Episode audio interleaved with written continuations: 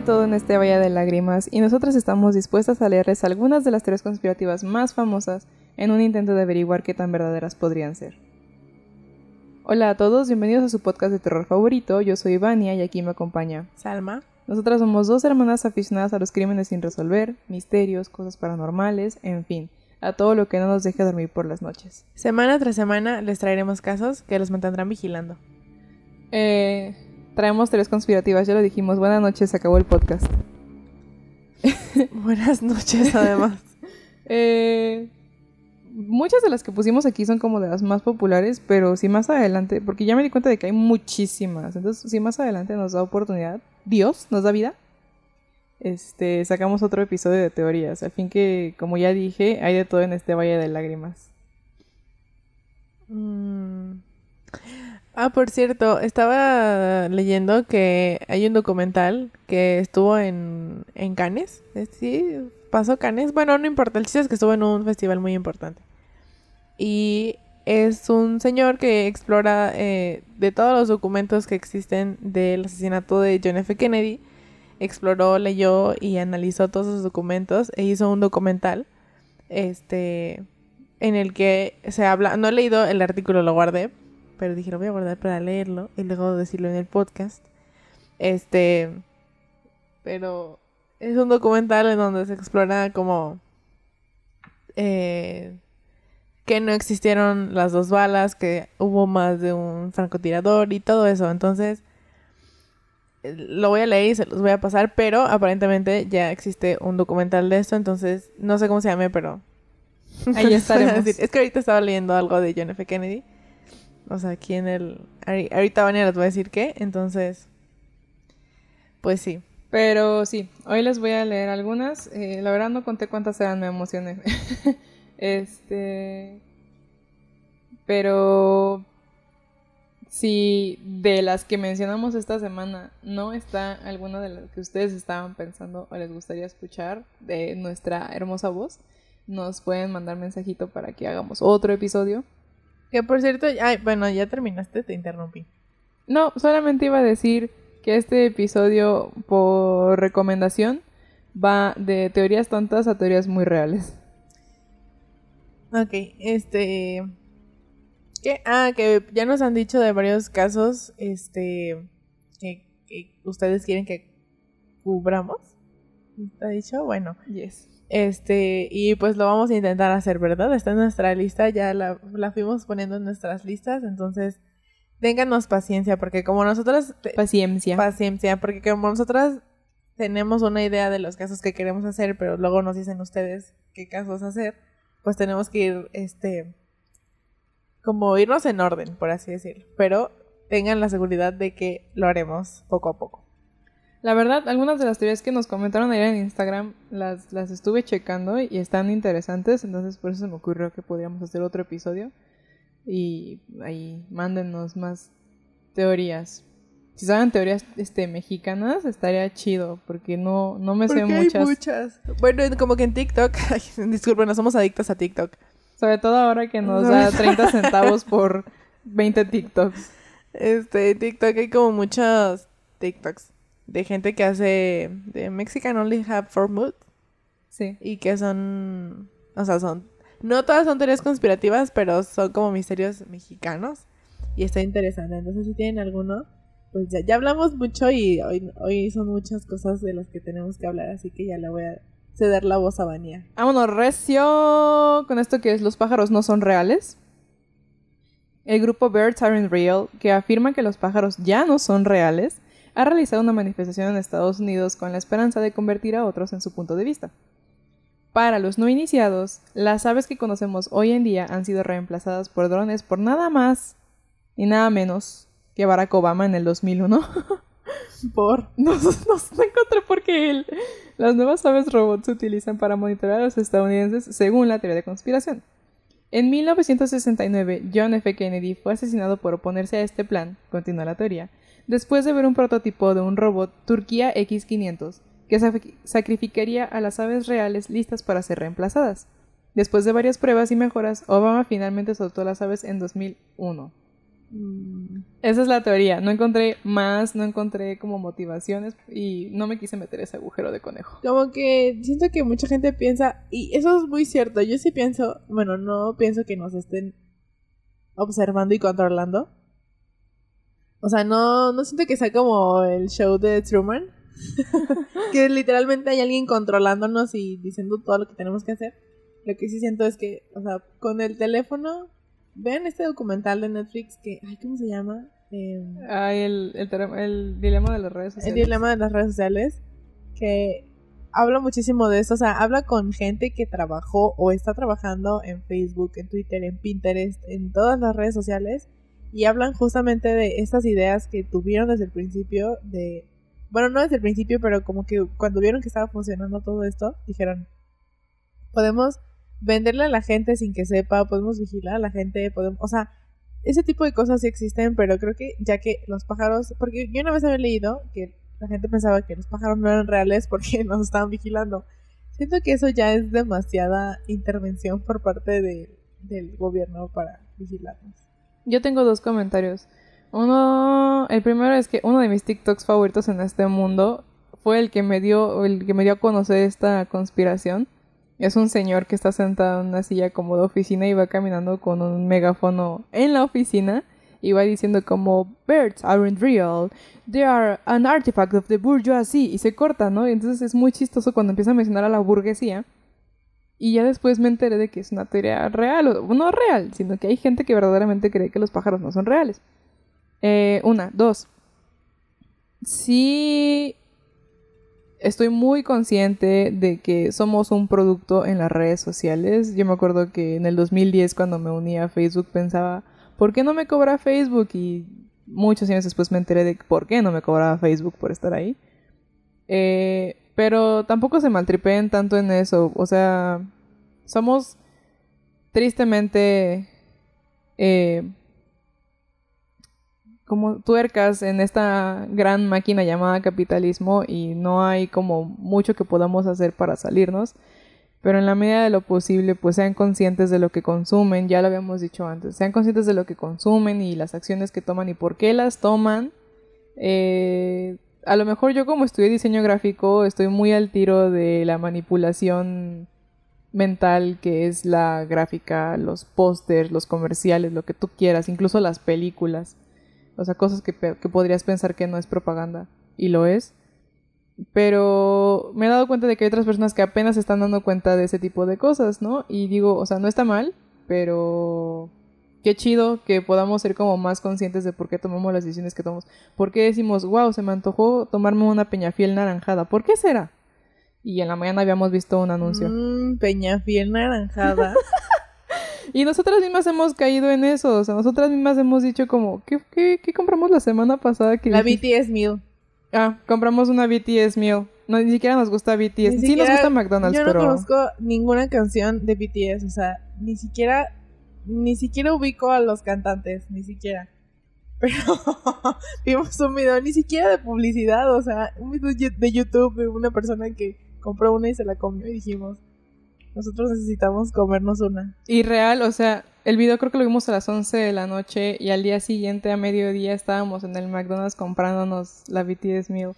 Entonces, es, es muy, es muy fuerte la influencia, ¿no? O sea, pero sí, y digo, a lo mejor es como, güey, ¿por qué hice eso? No, pero pues solamente sean conscientes de por qué lo hacen. No, no se satanicen tanto, ni a ustedes ni a las redes.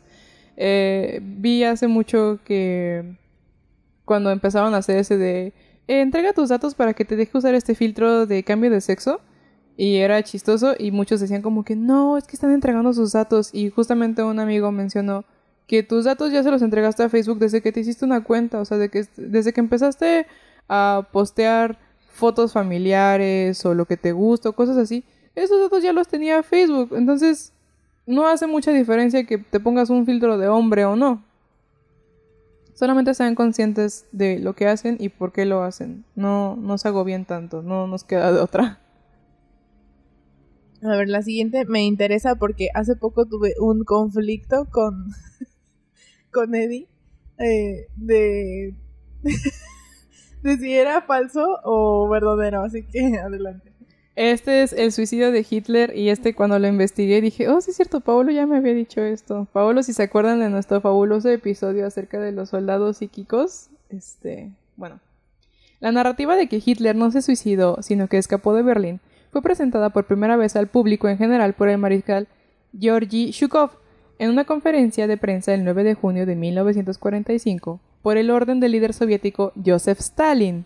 Ah. Si conocen a Stalin, hombre terrible.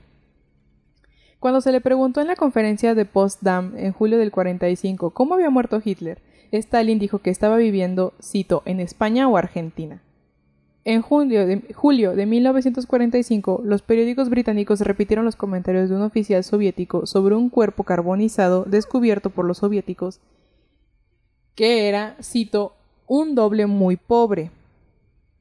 Los periódicos estadounidenses también repitieron citas dudosas como la del comandante de la guarnición rusa de Berlín, quien afirmó que Hitler se había escondido en algún lugar de Europa y esta desinformación propagada por el gobierno de Stalin ha sido un trampolín para varias teorías de conspiración, a pesar de la inclusión oficial de las potencias occidentales y el consenso de los historiadores de que Hitler sí se suicidó el 30 de abril del 45.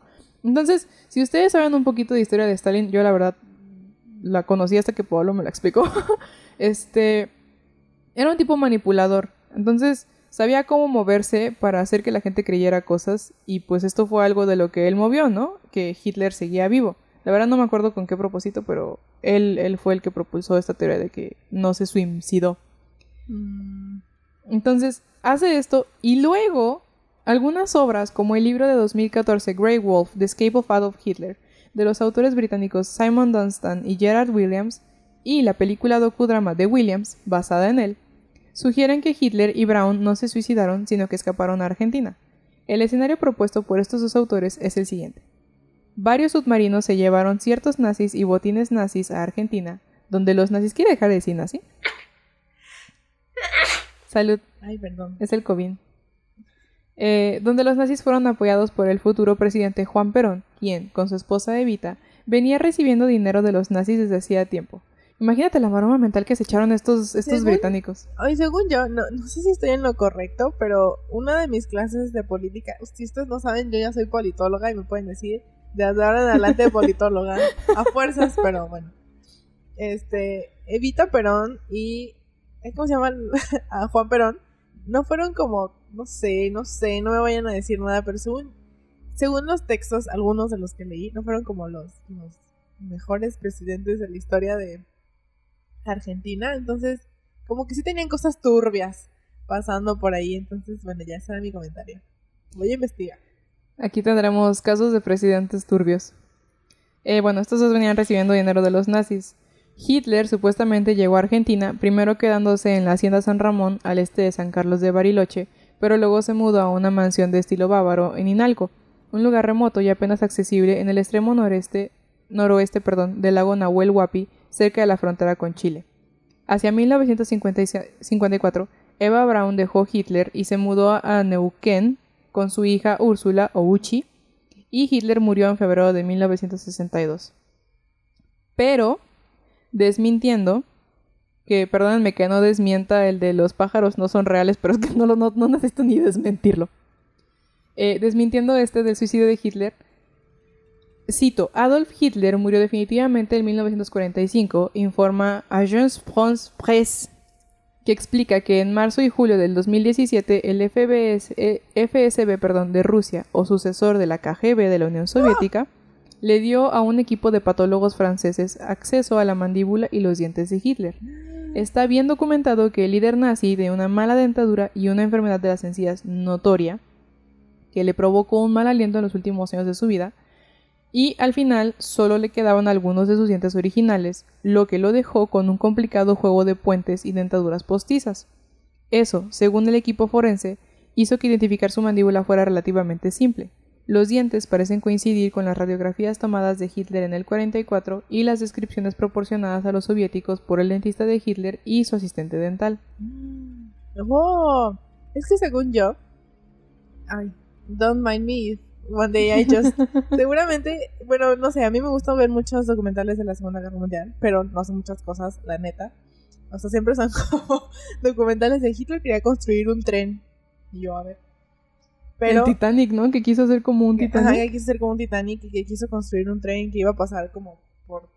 Ustedes saben cómo mandaron a los judíos a los campos de exterminación, que era pues por las vías de tren que conectaban ciertos países, pero pues los mandaban en, trenes de, de carga.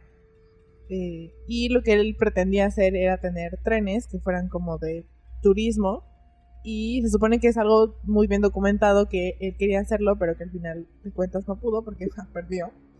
Este, pero a lo que iba es que, según yo, cuando se suicidó, quemaron como todo eso, ¿no? O sea, la orden era que quemaran como ese, no, no sé si exactamente el búnker o todos los restos, porque toda la gente que estaba dentro del búnker con él también se suicidó, entonces pues eran muchísimos cadáveres. Por eso creo que mucha gente puede pensar que Hitler en realidad no se suicidó, sino que todo fue como una un montaje. Un montaje para que él pudiera escaparse. Pero lo único bueno que salió de esta mentira de Stalin fue que ahora tenemos muchísimos chistes, como ese en el que Bart está intentando hacer llamadas internacionales y cuando llama a Argentina le contesta Hitler. Y esos chistes en Seinfeld de, de, de subnazi que se va, se muda a Argentina. Y es muy cierto, no sé por qué pasó, pero toda la, bueno, no toda la gente, pero muchos de los nazis se mudaron a Argentina. Y o sea, hay muchísimos doctores que se, bueno, son los doctores de la muerte, que cuando se mudaron a Argentina lo que empezaron a hacer fueron abortos.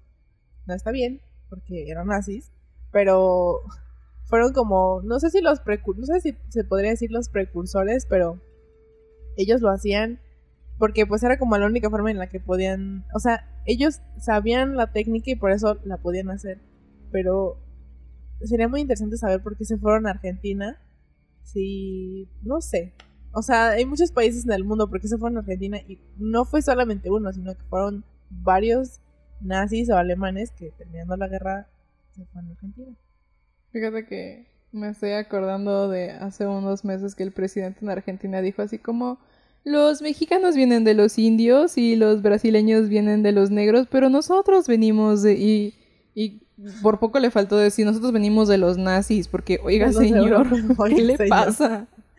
Pues está muy interesante la de Hitler, y aparte de todo, bueno, no sé, algo soy muy ñoña, pero toda la historia de la Segunda Guerra Mundial y todo lo que se desconoce, bueno, se desconocía y que ahora conocemos es muy interesante, entonces vamos a ver unos documentales de la Segunda Guerra Mundial. ¿Cómo se llama este? La Segunda Guerra Mundial a todo color, o hay uno así en Netflix, ¿no? No lo he visto. Hay uno muy interesante y creo que era de la BBC, creo que no es de Netflix, pero hablaba acerca como del uso de las drogas en el ejército nazi y como muchas cosas Me hubiera echado ese antes de hacer el episodio del MK Ultra. La neta sí, porque ellos fueron como los primeros que empezaron a utilizar las metanfetaminas. Sí, vi. Y como que obviamente todo el mundo, o sea, o bueno, los que estaban en guerra, pues nadie sabía de eso. Entonces, cuando los encontraron, eso era como, ¿Qué es esta pastillita? ¿Qué hace esta pastillita? Y bueno, ya no vamos a hablar más. Ahora sigue otra teoría. Eh, la siguiente es sobre el hundimiento del Titanic y que, bueno, les voy a decir las dos que conseguí que me gustaron porque hay más. La primera es JP Morgan planeó el desastre para matar a sus rivales. Según esta teoría, el banquero millonario JP Morgan planeó el desastre del Titanic para matar a los millonarios rivales. Jacob Astor Isidor Strauss y Benjamin Guggenheim, quienes perecieron a bordo.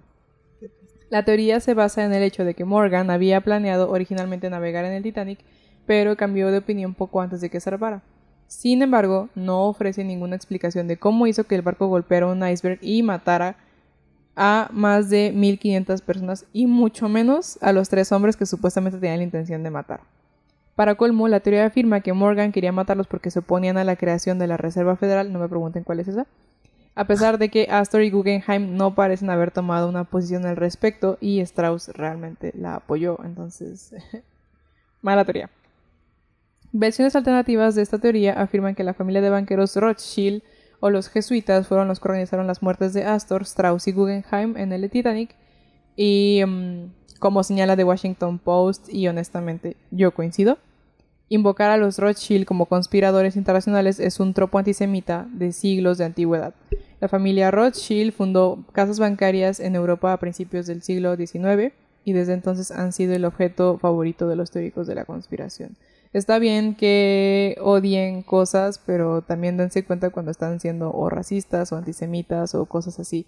Y en lo absoluto estoy apoyando a Israel contra Palestina, pero sí les quiero decir que Israel ha sido un pueblo muy golpeado, bueno, los judíos han sido un pueblo muy golpeado y que no puedan, no puedan ni siquiera concebir lo que les sucedió y decirle estamos haciendo lo mismo a los palestinos, me sorprende muchísimo. Entonces, no es excusa para ser antisemita, pero sí sepan cómo juzgar. Eh, la otra teoría del Titanic es que este nunca se hundió y esta postula que alguien cambió el Titanic por otro barco que de perdón de la White Star Line que es la línea que, sacó el Titanic y que sería el RMS Olympic pero como señala Paul Burns, vicepresidente y curador de las atracciones del Museo del Titanic en Missouri, Tennessee, simplemente no tiene ningún sentido. Esta teoría comienza con el hecho de que el Olympic se dañó mientras navegaba desde Southampton, Inglaterra, a Nueva York en septiembre de 1911 y tuvo que regresar al astillero de Harland and Wolff en Belfast perdón, para reparaciones. La compañía reparó el Olympic y navegó a Nueva York y regresó. Regresó a Belfast para más reparaciones en marzo de 2012, 2012, 1912, unas semanas antes de que el Titanic zarpara. Entonces, ninguna de las dos tiene como mucho sentido y yo tampoco creo que tenga mucho sentido que alguien haya intentado hundir el Titanic así como porque sí. Está muy interesante, pero la verdad es que este tiene mucho sentido que cómo, o sea, cómo construyeron cómo construyeron un iceberg para que se estrellara y además de todo que se murieron 1500 personas, o sea, no solamente, o sea, si, si el, objetivo eran tres eh, rivales, eh, ¿cómo se dice? O sea, como... Comerciales. Ajá, comerciales de este JP Morgan, eh, pues los hubiera matado, o sea, asesinado normalmente, ¿no? No hubiera como hecho todo un plan de un barco que aparte era este inundible, o sea, que era el más lujoso, que o sea, creo que Era super maroma mental. Sí, o sea, está muy interesante y, creo que por eso las teorías conspirativas son padres porque son cosas que nunca te habías puesto a pensar y que son interesantes, o sea, que te dejan como esa intriga de saber que si fue verdad o no. Pero sí hay unas que no sé, como que no tienen sentido, nada más son como, ¿qué tal si no existimos? Como hay una teoría, bueno, no es conspirativa, no lo sé, que dice que en realidad somos un, un juego, o sea que la humanidad es como... Ready Player One. Ajá, es como un juego... Em, como un videojuego, pues. O sea, y eso yo lo leí hace mucho tiempo. Y estaba hecho por investigadores, o sea, investigadores de una universidad de Estados Unidos, no me acuerdo de qué estado era, pero eran investigadores así importantes. Y decían esto porque ellos decían como, ¿cómo es posible que las leyes de la física, de la química, o sea, las leyes así que rigen la humanidad sean tan precisas? O sea, ¿de dónde existe? O sea, estaban como investigando el universo y así.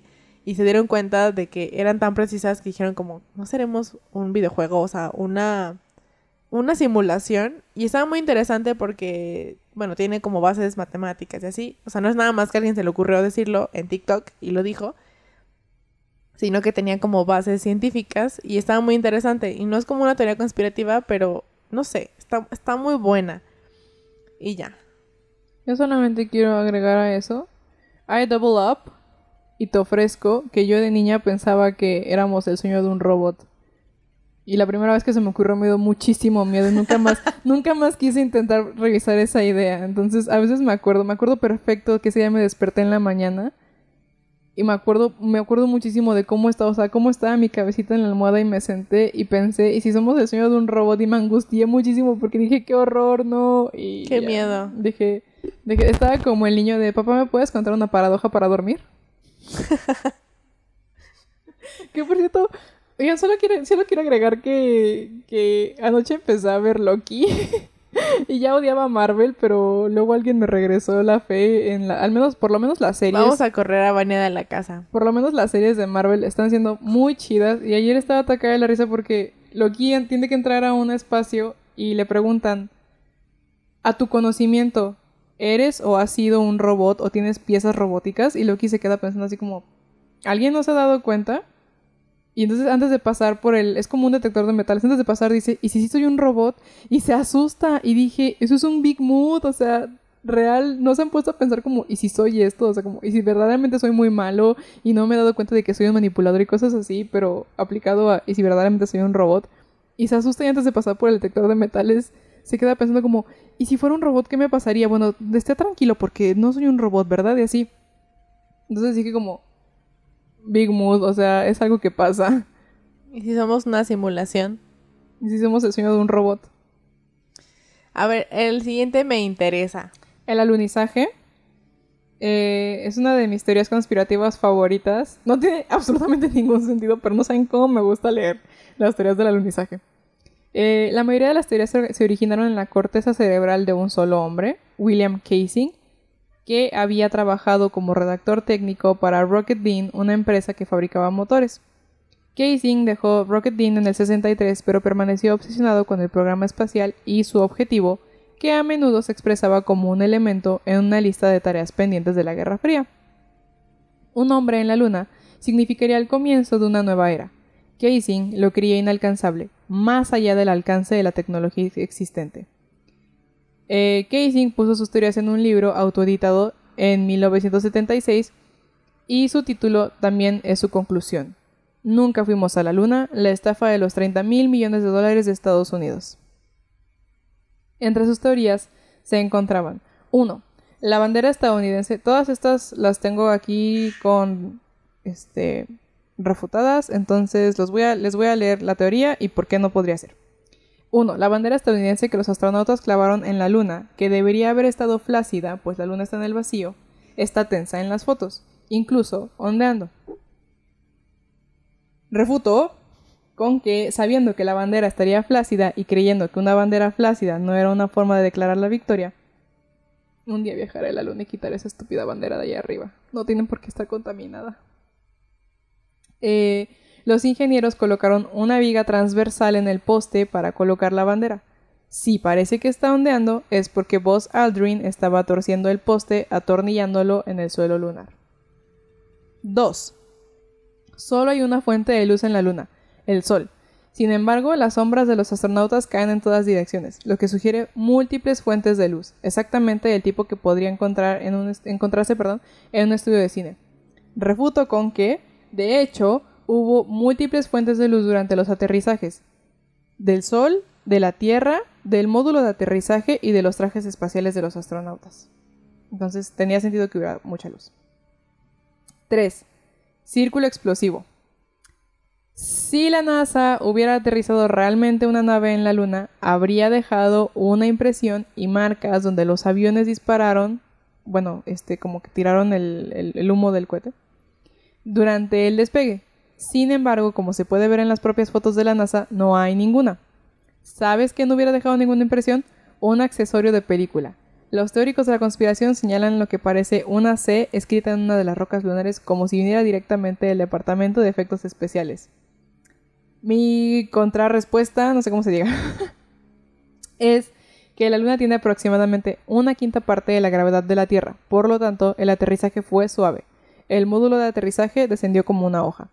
Tampoco se necesitó mucha propulsión para enviar el módulo de, aterrizaje perdón, de vuelta a la órbita.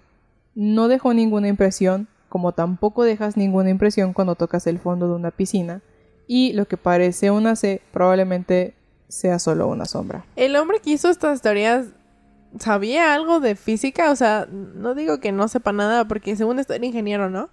Sí. Pero no es lo mismo ser ingeniero, la neta. O sea, ni yo, que me gusta mucho la física y que puedo ver un documental de la física y entenderle tres segundos, no voy a saber absolutamente todas las cosas que pasan en el espacio. O sea, sigo como todos que no somos expertos, pues aprendemos cuando vemos un video de, no sé, de un astronauta o de un científico, científico que verdaderamente sabe cómo funciona la física. Y este señor parecía que nada más estaba como ¿qué me puedo inventar? O sea, que, o sea, la luna, en primer lugar, la luna no funciona como la Tierra, o sea, la gravedad que existe y, o sea, todas las cosas que existen en el espacio no funcionan como en la Tierra.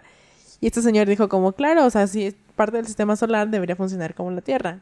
Y, si pues, alguna vez fueron a uno de mis museos favoritos de la Ciudad de México, el Universum, y se han metido a la sección del espacio y se han podido subir a las pesas que te dan tu peso dependiendo de en qué planeta estés. A ese señor le faltó entrar al universum y meterse a las pesas. Así es, muy cierto. 4. Y entonces, aquí dice, aquí está supuestamente en el espacio exterior, pero no vemos estrellas en las imágenes. ¿Sabes dónde más no verías estrellas? Un plató de cine. Y la contrarrespuesta es, los paseos por la luna se hicieron durante la mañana lunar. Colón también bajó a tierra durante el día. No se ven estrellas cuando sale el sol, ni de noche en un lugar lleno de luz, como un estadio o una zona de aterrizaje. 5. Salto gigante para la humanidad. Si Neil Armstrong fue el primer hombre en la luna, ¿quién lo estaba filmando para bajar la escalera? ¿Qué? Y la respuesta aquí es, se había montado una cámara al costado del módulo, módulo lunar. Oigan, ustedes, bueno, no sé si ustedes, pero creo que se subestimó muchísimo la tecnología. O sea, no estoy defendiendo, la neta, la neta, no estoy defendiendo el programa espacial de los años 60 ni de los 80 porque se gastaron un chingo de dinero en hacer todo esto y se estaba viviendo una crisis económica, social, o sea, estaban en guerra, o sea, de verdad, había muchísimas cosas que estaban pasando en Estados Unidos, pero decidieron gastarse todo el dinero en ser los primeros, a huevo, en ser los primeros hombres en llegar a la luna. Entonces, no lo estoy defendiendo, la neta, está bien chido que hayamos, bueno, que hayan llegado a la luna, porque la neta, que hayamos, pues la, pues la verdad, Fíjate no que todos. Paolo, Paolo estaba escrachando el otro día y tenía una... Es como un tipo de slam La de, un tipo. Es is que on the Moon. Ajá. Sí. Fue una canción muy icónica, sí, porque aparte de todo esto, había muchísimos problemas raciales en, en Estados Unidos. Qué sorpresa. Y estaban, o sea, estaban ocurriendo muchas cosas alrededor de, de que a huevo querían enviar al hombre a la luna. Y mucha como de la contracultura que existió en esos años fue acerca de que cómo se estaban gastando tanto dinero, o sea, gastaron muchísimos millones de dólares en por fin enviar a Neil Armstrong y a los demás. Y aparte de todo eso, se murieron muchas personas en ese intento, o sea, muchas de las cápsulas que quisieron enviar o de las que quisieron hacer pruebas explotaron y se murieron muchas personas. Entonces, la neta, siempre como que nos lo cuentan así de que, wow, llegamos a la luna, wow, pero no fue tan chido como eso. Y eh, también siento que, bueno, termina y ahorita lo digo. Es que ahorita que dijiste que mataron, bueno, que se murieron, te tengo una increíble. Eh, pero ahorita llego a eso. La teoría alternativa de Casing fue elaborada. Creía que los astronautas habían sido sacados del barco momentos antes del despegue. Eh, ¿Cómo? No sé. Trasladados a Nevada, donde unos días después transmitieron la caminata lunar desde el desierto. La gente afirmó haber visto a Armstrong caminando por el vestíbulo de un hotel con una chica del espectáculo en cada brazo. Está con una muchacha, enfoca. Está con una chiquilla, enfoca, enfoca. Aldrin estaba jugando a las tragas moneda- tragamonedas. A ver, ¿a quién se le ocurrió? Y luego fueron trasladados a Hawái y devueltos a la cápsula después del chapoteo, pero antes de que llegaran las cápsulas. ¿Te imaginas? O sea, tendrían que haber sido como muy sincronizados y muy discretos para, para volver a meter a estos hombres a la cápsula de, de regreso sin que la gente se diera cuenta. Pero bueno. Aparte, o sea, si quieres guardar un secreto, evidentemente no vas a estar en las tragamonedas de Las Vegas ahí, con lentes de sol y con tu chamarra Con de una chiquilla, brillitos, con una, con una chiquilla. chamaca. o sea, Otra teoría, y esta es, esta es mi teoría favorita. Otra teoría explicaba que habría sido Kubrick quien había dirigido la filmación del alunizaje. Su obra maestra, 2001 Space Odyssey, se había lanzado el año anterior. ah. Lo más llamativo fue la escena ambientada en la Luna, en la que un grupo de astronautas posthumanos en sus trajes descienden a una excavación donde, una vez más, la raza humana entra en contacto con el monolito. Aunque filmado en un estudio, parece más real que los aterrizajes reales. Es la sombra y la luz, el espacio y el recinto, la forma en que se mueve la gente. Además, sin CGI. Todo es real, tal vez modelos, pero objetos físicos reales. Realmente había una estación espacial y de verdad giró. Realmente había una superficie lunar cubierta de rocas. Le dio a todo un peso que no se siente en las películas más nuevas. Para los teóricos de la conspiración, tenía mucho sentido que la NASA, al darse cuenta de que en realidad no podía llevar a un hombre a la luna, recurriera a Kubrick, Y aquí viene uno de mis chistes favoritos en el mundo. Kubrick estaba tan obsesionado con hacer bien el alunizaje que el plato de grabación fue la luna. Siento que esta película de uh, Space Odyssey, que si no la han visto, véanla, se van a dormir como a la primera hora, pero es maravillosamente. Estamos, o sea, es- Estéticamente es precioso. Exacto, es Stanley Kubrick, o sea. Pero bueno, siento que fue una película como de doble filo, porque yo me acuerdo que cuando anunciaron que iban a mandar a eh, un equipo al, a Marte, sacaron esta película de mm, The The Martian, eh, que es, es Matt Damon, ¿no? Yes. Bueno, seguramente sí la han visto. Es muy conocida. Este, mi papá dijo que fungía como lo que había hecho la de 2001, porque cuando Stanley Kubrick sacó esta de 2001, como que la expectación de la gente fue que realmente un día íbamos a llegar a la luna. Y eso le, o sea, bueno, no lo sé, suena muy interesante. Facilitó, ¿no? Es- ah, exacto, eso facilitó que la gente tuviera la confianza de que sí, vamos a llegar a la luna, va a estar bien padre cuando lleguemos a la luna porque vamos a descubrir todos los secretos del universo y así. Como que fue un, un, o sea, no intencionalmente, pero sí le dio como publicidad o propaganda al viaje, bueno, al primer hombre en la luna. Y mi papá decía que pues estaba pasando lo mismo con Marte, ¿no? Que iban a sacar varias películas en las que se veía cómo llegábamos a Marte y cómo era tan interesante estar ahí, wow, no sé qué. Entonces en nuestra mente iba a funcionar lo mismo. Qué chido que así como se ve en la película se vaya a ver en Marte cuando lleguemos de verdad.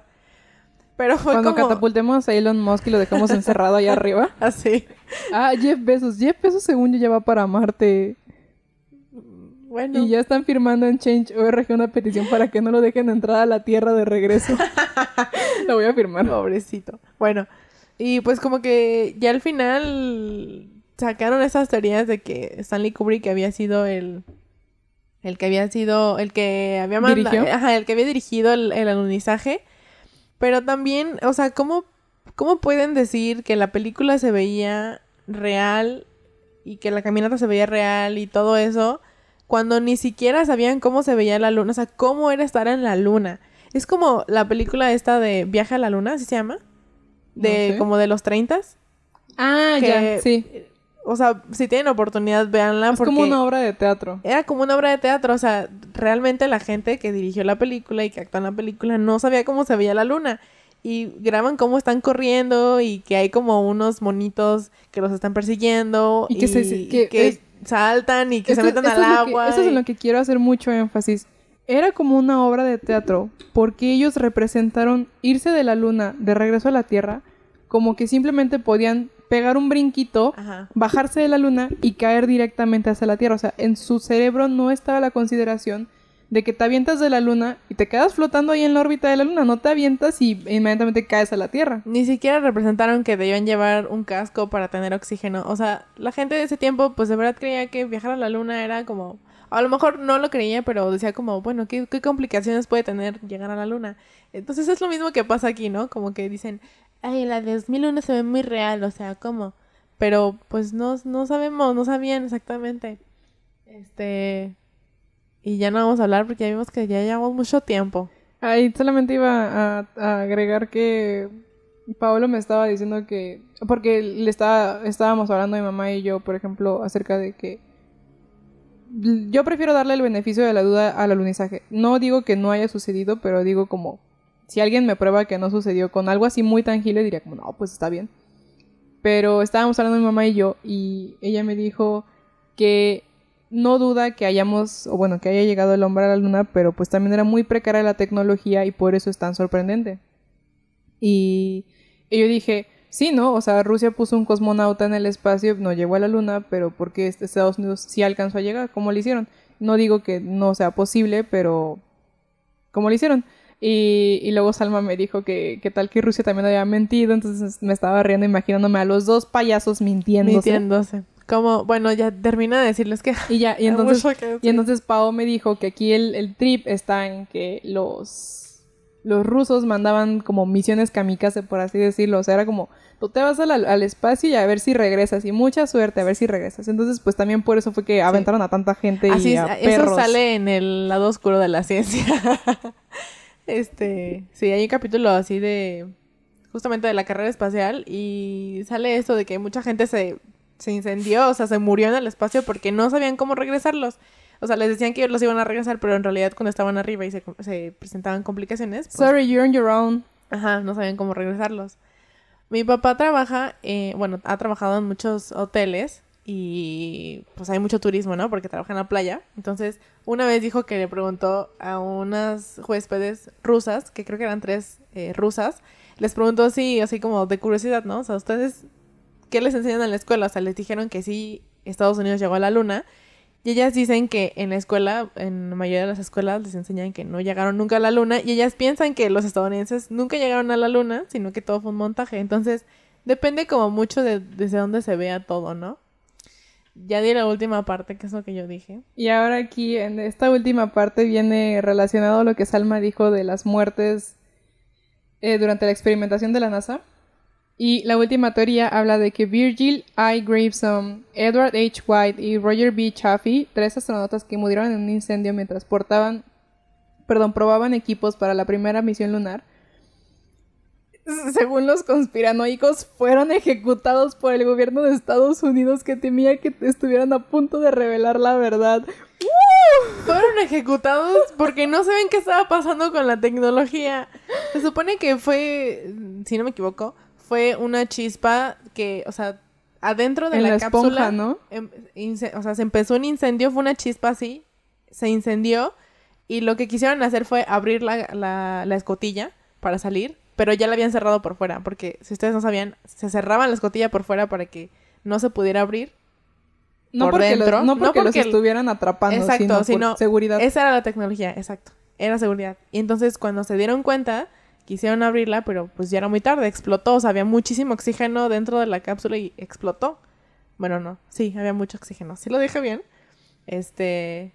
Y es lo que digo, o sea, Estados Unidos a fuerzas quería llegar y mucha gente se tuvo que morir y no sabían qué estaba pasando, o sea, Nunca duden del entusiasmo de Salma por el espacio. así es. Yo, yo quise ser astronauta durante mucho tiene, tiempo. tiene pero- una almohadita que se hizo hace unos años que decía el Apolo 11 solamente tenía ¿qué? 15 segundos, dice tu almohadita. 15 Mm, segundos que de, tenía de segundos de combustible antes de combustible. llegar a la Tierra. Es que pasé como por todas las etapas. O sea, la etapa del enamoramiento, de decir, wow, el Apolo 11, la NASA. Y después ya me di cuenta de que, mm, digo, no, no son los malos, pero sí hay muchas cosas que no han hecho bien y que como que el, el fin justificó los medios. Y hay muchos, hay muchísimos documentales y películas de, pues, del alunizaje, del, o sea, hay muchos materiales gráficos este, muy interesantes y la verdad es que les recomiendo que lo veamos porque que lo veamos porque se romantiza mucho esto, pero en realidad no está tan chido. También lo que le pasó al este ¿El que iba con civiles? el que viajaba con una maestra y estuvo súper triste, o sea, todas las cosas que ha hecho mal la NASA que se como que se quieren cubrir para que sigamos pensando que es, es lo máximo, que llegar al espacio es lo máximo y lo que nos va a dar el avance científico y tecnológico. Y pues no, o sea, mucha gente ha perdido familiares por, pues, a costa de qué, ¿no? Yo, yo les quiero criticar Es que el son amigos de Elon Musk y del SpaceX. ¡Oh, qué coraje me da! Vean el documental, eh, es original de Netflix, que se llama eh, Challenger, el último vuelo. Y es acerca de este último vuelo de los años, creo que fue del 86, algo así. Y viajaba una maestra y, o sea, fue así como que a Así fuerzas como- querían mejorar la, la, Imagen. la imagen y pues no. Así como en Los Simpson quieren contratar a Homero y a Barney como civiles Ah, sí. que vayan al espacio, Sí. así fue el Challenger. Y lo hacían justamente para que la gente tuviera confianza en el Challenger, o sea, en, en el programa espacial, en el transbordador. Y pues no, no funcionó. Qué triste. Bueno, siguiente. Acabando de grabar este episodio, me voy a echar ese episodio de Los Simpson. El siguiente, aquí, aquí ahora sí, Ya nos empezamos a- a, poner reales.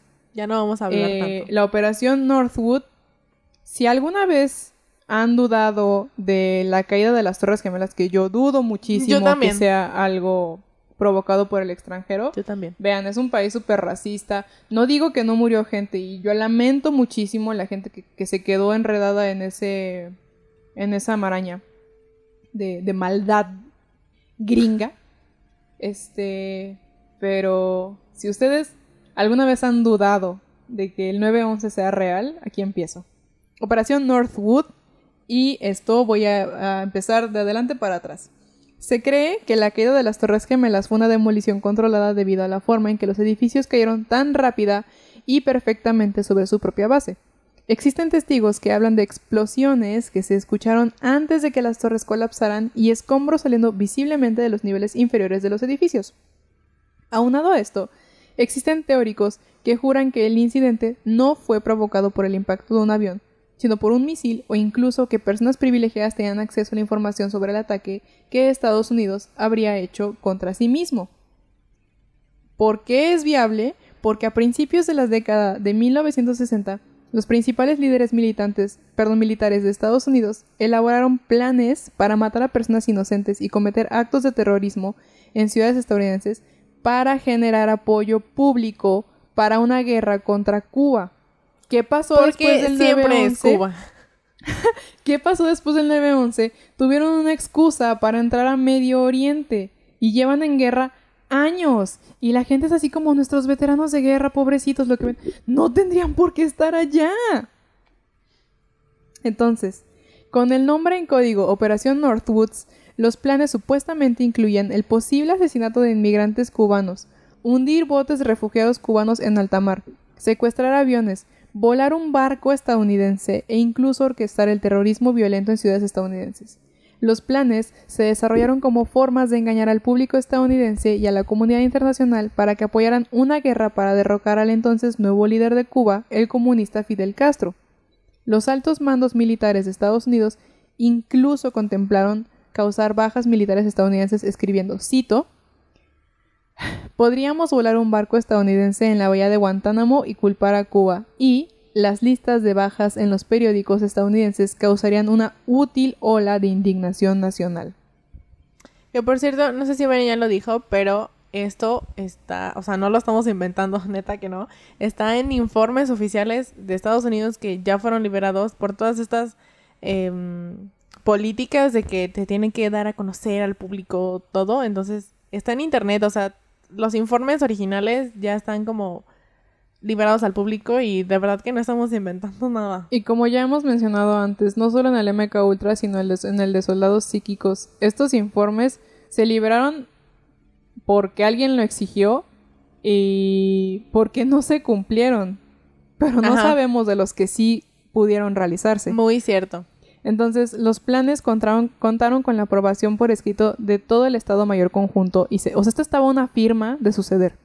Y se presentaron al secretario de Defensa del presidente Kennedy, Robert, Ma- Robert McNamara. Ay, qué raro nombre. McNamara. En marzo del 62. Pero aparentemente fueron rechazados por los líderes civiles y no habían sido revelados durante casi 40 años. O sea, esto, esto salió en los 90. Amazing. Uh, 90, 60, 70, 80, 90. Sí, 90, perdón. una idea era crear una guerra entre Cuba y otro país latinoamericano para que Estados Unidos pudiera intervenir. Otra fue pagarle a alguien del gobierno de Castro para que atacara a las fuerzas esta- estadounidenses en la base naval de Guantánamo, un acto que, según señaló James Bamford, un periodista de investigación, habría equivalido a traición. Otro plan fue sobrevolar Cuba en vuelos U-2 de baja altura con la intención de que uno derribase como pretexto para la guerra. O sea, su intención era como torearlos para que Cuba los derribara.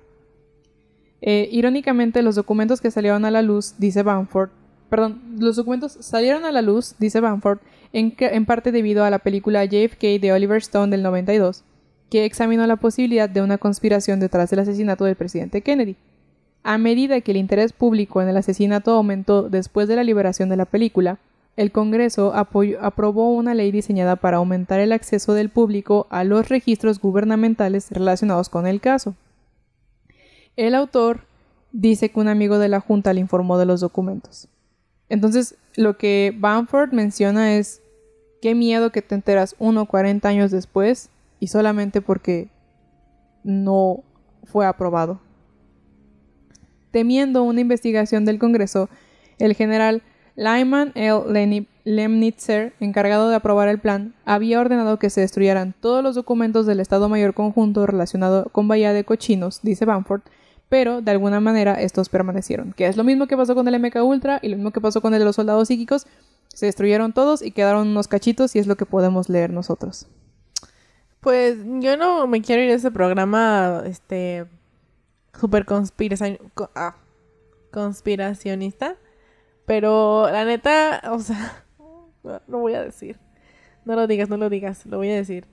Eh, o sea, el gobierno, el gobierno nos, nos da, no digo que, no sé si México, no creo, pero al menos el de Estados Unidos nos da a creer lo que ellos saben que nos conviene creer y no absolutamente todo. O sea, por ejemplo, ahorita que estás hablando de John F. Kennedy, yo sí creo fervientemente que el asesinato de John F. Kennedy tuvo que ver mucho con las políticas, o sea, hay muchas películas que no tienen que ver con eh, JFK, sino con otras cosas, pero que exploran las, las políticas y la mentalidad, todo lo que tenía John F. Kennedy, no estaba en el pensamiento, ¿cómo decirlo? O sea, en el, en el pensamiento colectivo no existían esas cosas que John F. Kennedy dijo como, oigan, y si hacemos, y si decimos, y si, o sea, no existía.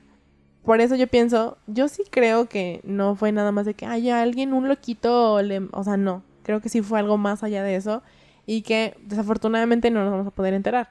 Pero hablando de las Torres Gemelas y de todo esto que Estados Unidos hizo, eh, yo sí creo, en primer lugar, que las Torres Gemelas no fueron como de que, ay, qué raro que de repente se estrelló un avión.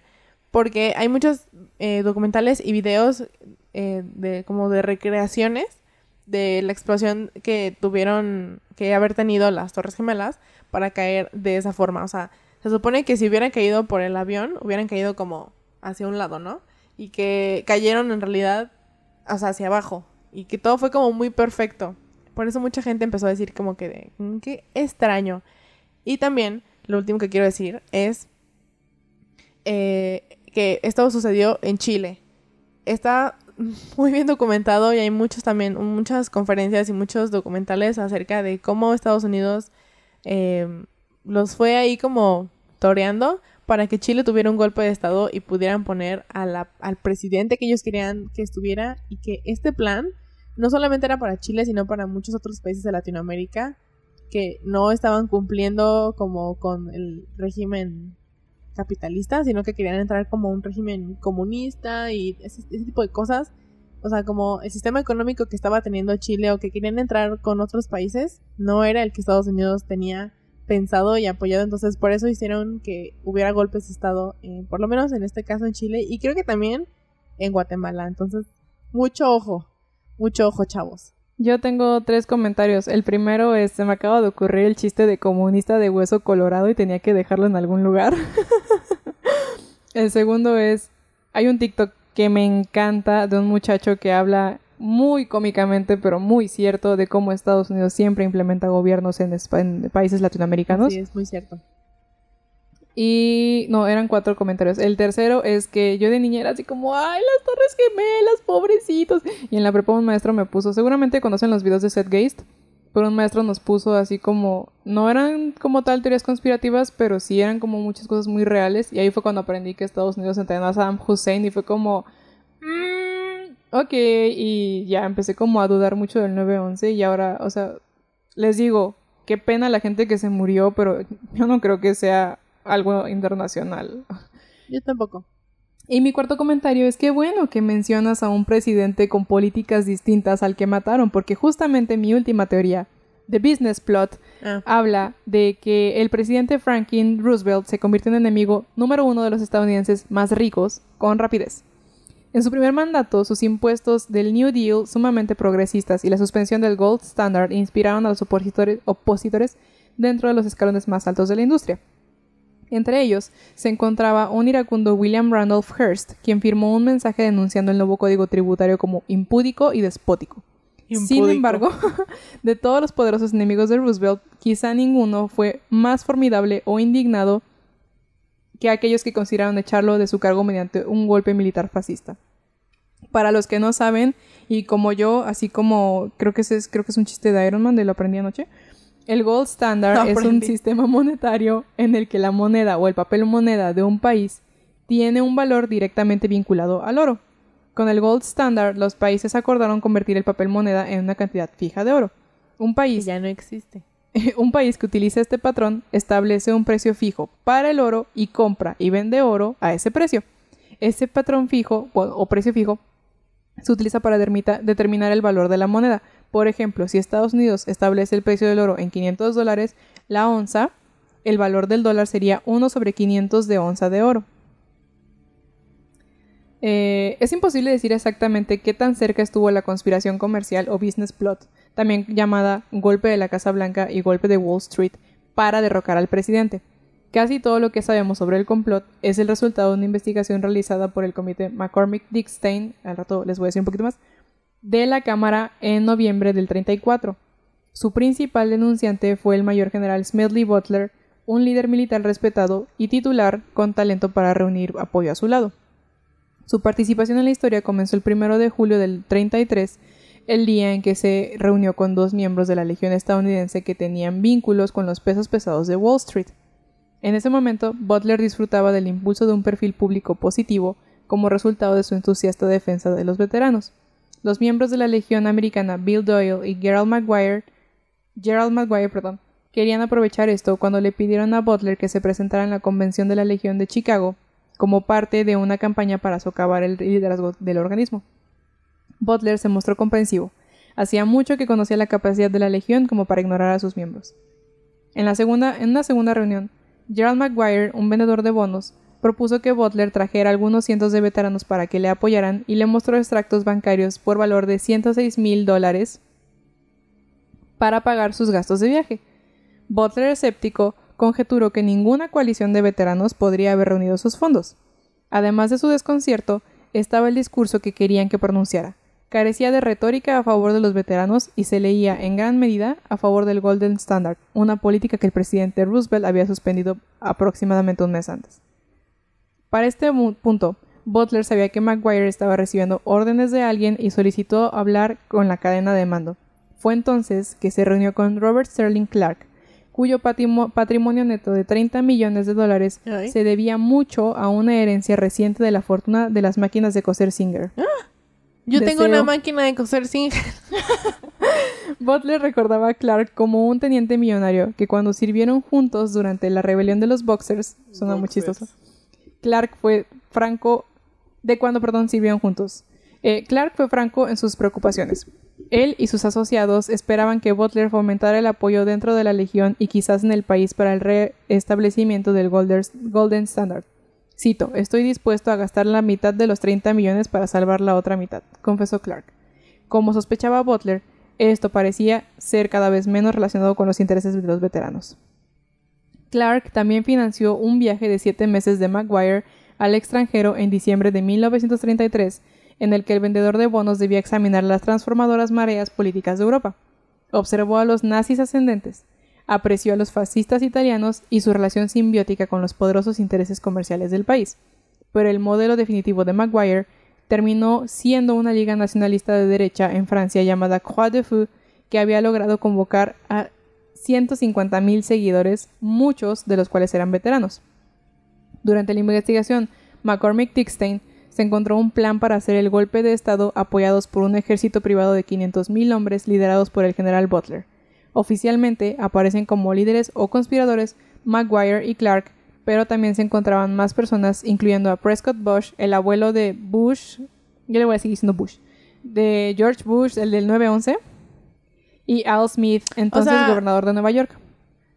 Prescott Bush, luego sigue este... George Bush, George y, Bush, y luego Senior, el- y luego George Bush Jr. O sea, tiene... oh, órale, qué padre. tiene tres, o sea, son tres generaciones de hombres ahí, órale. Finalmente, el plan fue disuelto sin repercusiones luego de que Butler alertara al gobierno sobre lo que estaba sucediendo. O sea, a ver, en teoría, digo, en, Resumen, en resumen, ellos querían crear un... estado fascista en Estados Unidos, similar a lo que se estaba viendo en Europa con la alza de la ultraderecha, poquito antes de que fuera como el, el ápice, el, el epítome del alza de la ultraderecha. Ok. Lo único que yo entendí es que Estados Unidos se mete en todo. Son horribles, los odio. Es que, sí, la neta,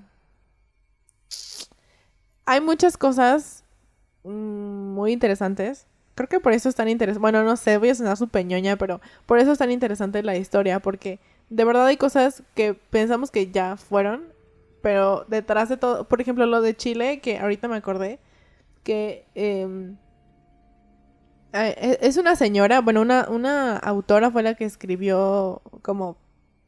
Ay, tiene un nombre específico, como esta...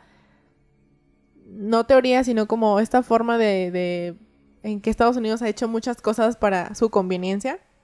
Pero bueno, habla acerca de, del, golpe de Estado en Chile y de cómo funcionó, porque Estados Unidos metió sus narices y como siempre, ¿no? Pero siento que ya cuando dejan de ser teorías conspirativas, sino que son cosas que pasaron pero que la gente toma por teoría conspirativa, es, peligroso. Porque sucedieron en realidad, solamente que como es tan desconocido que en verdad pasó, pues se llega a tomar como, ay, es una teoría conspirativa, o sea, X. Pero en realidad sí sucedió, por ejemplo, las Torres Gemelas, yo, al igual que Vania dijo, siento mucha pena por la gente que falleció, porque aparte hay testimonios y hay llamadas al 911 de gente que pues sabía que se iba a morir. Y imagínense tener tanto miedo de, pues, de que te está pasando eso y que sabes que no hay ninguna forma en la que te puedas escapar. O sea, pero, dejando de lado eso, o sea, todo el respeto a las víctimas, pero sí siento que, qué forma tan cruel de hacer las cosas, o sea, ¿A quién se le ocurrió? ¿A quién dijo como, mm, hay que hacer cosas terroristas hacia la gente para que nosotros ganemos... O sea, ¿a costa de qué? O sea, ¿me estás diciendo que Maquiavelo sí tenía razón? O sea, en mis clases de política dijeron que Maquiavelo no se refería a eso, pero de todas formas lo tomaron así. O sea, él dijo como el fin justifica los medios, pero en realidad tiene otro trasfondo y es trasfondo y es muy distinto, pero como que la gente dijo como, si Maquiavelo lo dice, pues tiene sentido, ¿no? Ay, Salmita, si hay gente que utiliza la Biblia para odiar el aborto y a los homofóbicos, que no entiendan mal a Maquiavelo. En fin, Estados Unidos es el cáncer de esta humanidad. Este. ¿Cómo, quiero, ¿Cómo quiero ir a Nueva York? Y estoy como, wow, ir a Nueva York ha ser lo máximo y estoy. Estados Unidos es el cáncer de la humanidad. es, es, lo que te digo, hay que consumir responsablemente y Sí, hace muchos años también yo traía un trip como de Estados Unidos, sí, y luego como Lana del Rey era súper nacional, era su imagen nacionalista del 2013. Este, Salma y mi mamá me regalaron una bufanda y un gorrito de la bandera de Estados Unidos y yo como, damn bitch, yes. Y yo creo que como al año o dos años dije como, odio a Estados Unidos, odio a los americanos y, o sea, conservo esas prendas porque me las dieron con mucho amor mi familia, pero no las uso. Chale, qué triste que todas estas teorías sean gringas. Oigan, también, bueno, dejando un poco de lado esto, es nuestro podcast y nosotros decidimos a qué hora nos vamos, ¿ok? Este. eh, ah, que siempre tenemos casos eh, de Estados Unidos, pero nos gustaría saber si tienen casos internacionales. Sí existen muchos, la neta. Eh, hay, bueno, yo conozco algunos franceses, eh, de Irlanda, de... ¿Sí se está bien dicho Irlanda? Ahora lo Mr. Worldwide. Así. Este, pero como que... No sé si es porque estamos tan cerquita de Estados Unidos, pero siempre como que nos encontramos Tan cerca de Estados Unidos y tan lejos de Dios. Así. Que se supone que ni siquiera lo dijo Porfirio Díaz, ¿sabían eso? Bueno, en fin. Este... Y nos gustaría saber si conocen casos que sean de otra parte del mundo eh, de donde sea, de verdad, pero que no estén resueltos o que sean como leyendas urbanas. Y nos gustaría saberlo, bueno, a mi verdad, porque sí, les digo, sí conozco algunos, pero tal vez se me esté, ¿eh? ¿Tu velda? Ajá. Tal vez se me esté escapando alguno. Este, y pues estuvo muy interesante este caso, digo, este capítulo. Yo me voy a ir con la mentalidad de que el gobierno nos está ocultando cosas y que en algún momento me reí de las personas que decían que el gobierno nos ocultaba cosas, pero hoy formo parte de esa estadística.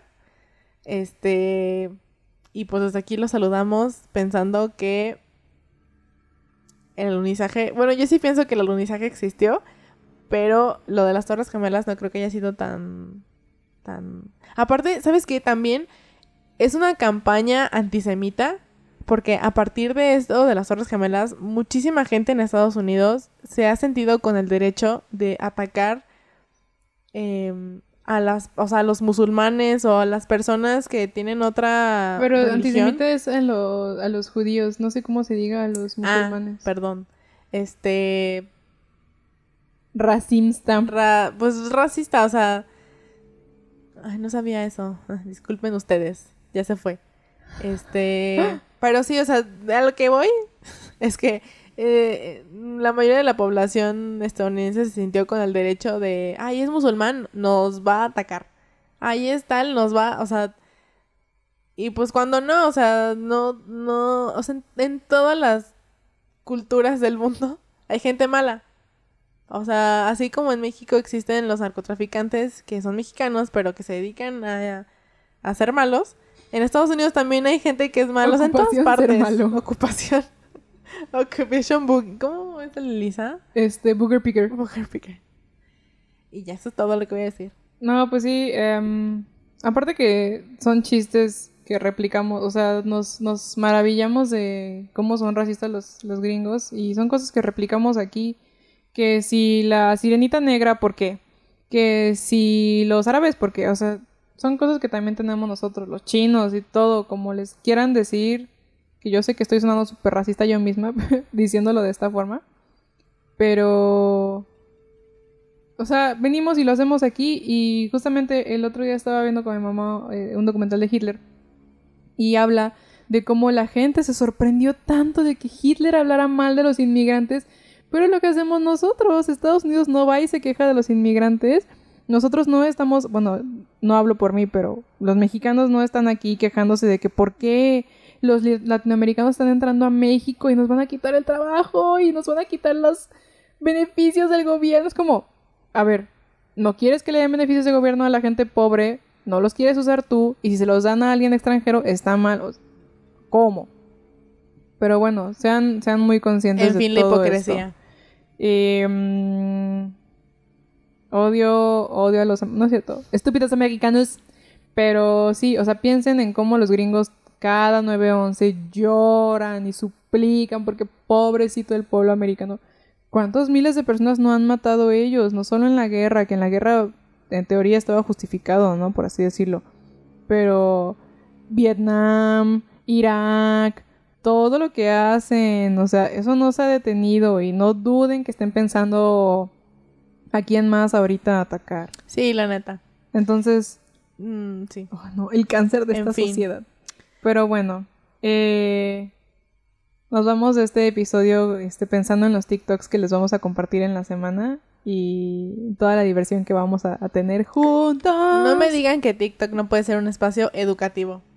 Porque es que, bueno, hay mucha gente que se dedica en TikTok a hacer, eh, pues, TikToks de, de historia o de cosas que son... Es broma, pero no es broma. Entonces, está chido. Cuando te encuentras esa parte en TikTok, está cool. Y pues les recomendamos ver mucho TikTok para que se rían, para que aprendan. Este... y- También si nada más les gustan los del ti, ti, ti, ti. Sí, tampoco tiene nada de malo. podemos juzgar, ¿no? Pero... Pero ya cuando. Es que bueno, no sé, a mí me parecen. Por ejemplo, Vania. A lo que le parece a Vania es como muchísimo de cultura y de teorías conspirativas y de crítica social. Y a mí me parecen muchísimos de comedias muy tonta, entonces. Pues depende mucho, es, ¿no? la, Pero. es la dualidad, por eso somos hermanas, porque Así así, nos complementamos. Alma me, me enseña cosas chistosas y yo le enseño cómo Gucci y todas las marcas de hoy en día son transfóbicas y racistas. Muy cierto. Pues ánimo, ánimo delincuencia, este, cuídense de los pájaros que nos están vigilando y que nos están escuchando. Este, Ay, un último comentario. Yo trabajé un tiempo en un call center en la campaña de Dish y, y una vez a una compañera le llamó una señora que decía, ustedes si tienen todavía modem de, de cable en su casa, se deben dar, haber dado cuenta de que tiene un foquito. Bueno, pues una señora le marcó a esta compañera para decirle que alguien la estaba vigilando a través del foquito y que quería que se lo quitaran. Yo, como la cámara de la computadora, que muchísima gente la tapa. Yo la tenía tapada hasta hace unos meses que empecé a tener videollamadas más seguido. Es que luego cuando, bueno, yo por ejemplo que me he cambiado cuando está mi computadora prendida y que está pues abierta, sí me da miedo como que alguien, como que la silla me esté vigilando y yo cambiándome ahí, secándome con mi toallita y poniéndome crema. Mandándole besos al de la CIA. Qué, qué miedo. Pero bueno, este, este episodio lo cerramos diciendo que ¡uh! se abrió el registro de vacunación de 18 a 29 años. Falta menos para que estemos vacunados todos. ¡Oigan todos! ¡El ¡Oigan perro! todos! ¡El perro del restaurante de al lado! ¿Cómo? ¡Está hablando! Pues así estamos. Este, si nos han registrado, regístrense, por favor. Recuerden que nada más... Seguramente ya lo hicieron, pero si no lo han hecho, recuerden que nada más es su CURP y contestar las preguntas que vienen ahí. Sí, postración es que no te puedas levantar de tu cama, que estés acostada, Yo- acostado. No, no quiero sonar mamadora, pero yo sí me imaginaba que era postración, ¿no? Y Yo entonces, también. Cuando me apareció dije como sí, está bien, lo contesté. Y luego me empezaron a salir muchos memes sobre postración y pensé que era algo de doble sentido y dije, a lo mejor no le entendí, pero pues solamente es que la banda no, no estaba como muy familiarizada con la palabra. Y no está mal, pero se me hizo muy chistoso. Aparte mucha banda que no se sabe su CURP por... Sí, ¿por qué? Yo me sé todas las contraseñas de 39 así de números que te dan en la escuela. ¿Por qué no se saben su CURP? ¿Qué, qué está mal con ustedes? Me sé mi CURP, mi RFC y me falta aprenderme mi número de seguridad social. Este, pero tu ya... clave de lector. Mi clave de... le- Ah, también me falta aprenderme ese. Pero a lo que voy a llegar a esto es, regístrense, lávense sus manitas, usen cubrebocas y permanezcan observando.